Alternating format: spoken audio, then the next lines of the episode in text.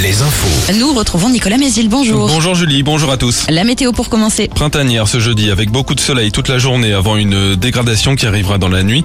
Avec le soleil, les maxis seront en nette hausse. 18 à Angers, 19 à La Roche-sur-Yon, 21 degrés à Poitiers, 22 à Cognac, jusqu'à 23 à Bordeaux.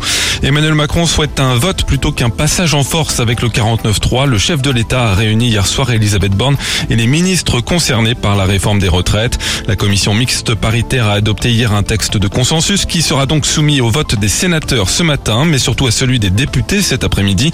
Et l'issue reste encore incertaine. Tout pourrait se jouer à quelques voix près en cas de vote. Les syndicats, eux, maintiennent la pression. Ils se rassemblent à la mi-journée devant l'Assemblée nationale avant de se réunir ce soir pour décider des suites à donner à la mobilisation.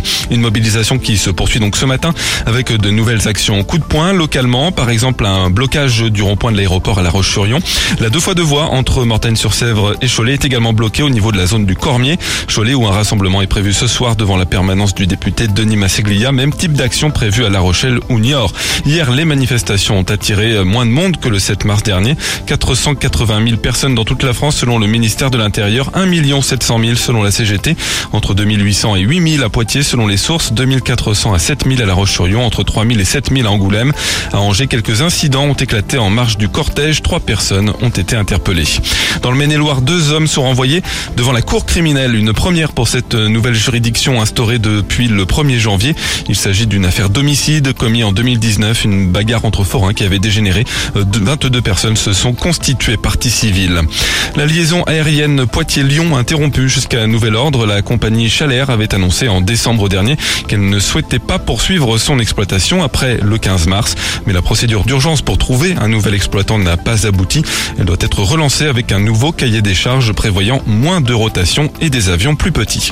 En sport, le foot, Didier Deschamps dévoile à 14h sa première liste de joueurs pour l'équipe de France depuis la Coupe du Monde au Qatar, avec un effectif à renouveler depuis les retraites internationales du Golioris, Raphaël Varane ou encore Karim Benzema. Et les Bleus ont rendez-vous avec les Pays-Bas et l'Irlande les 24 et 27 mars prochains pour les qualifications à l'Euro 2024. Enfin le basket, un rendez-vous en Ligue féminine, un premier match de la 17e journée ce soir.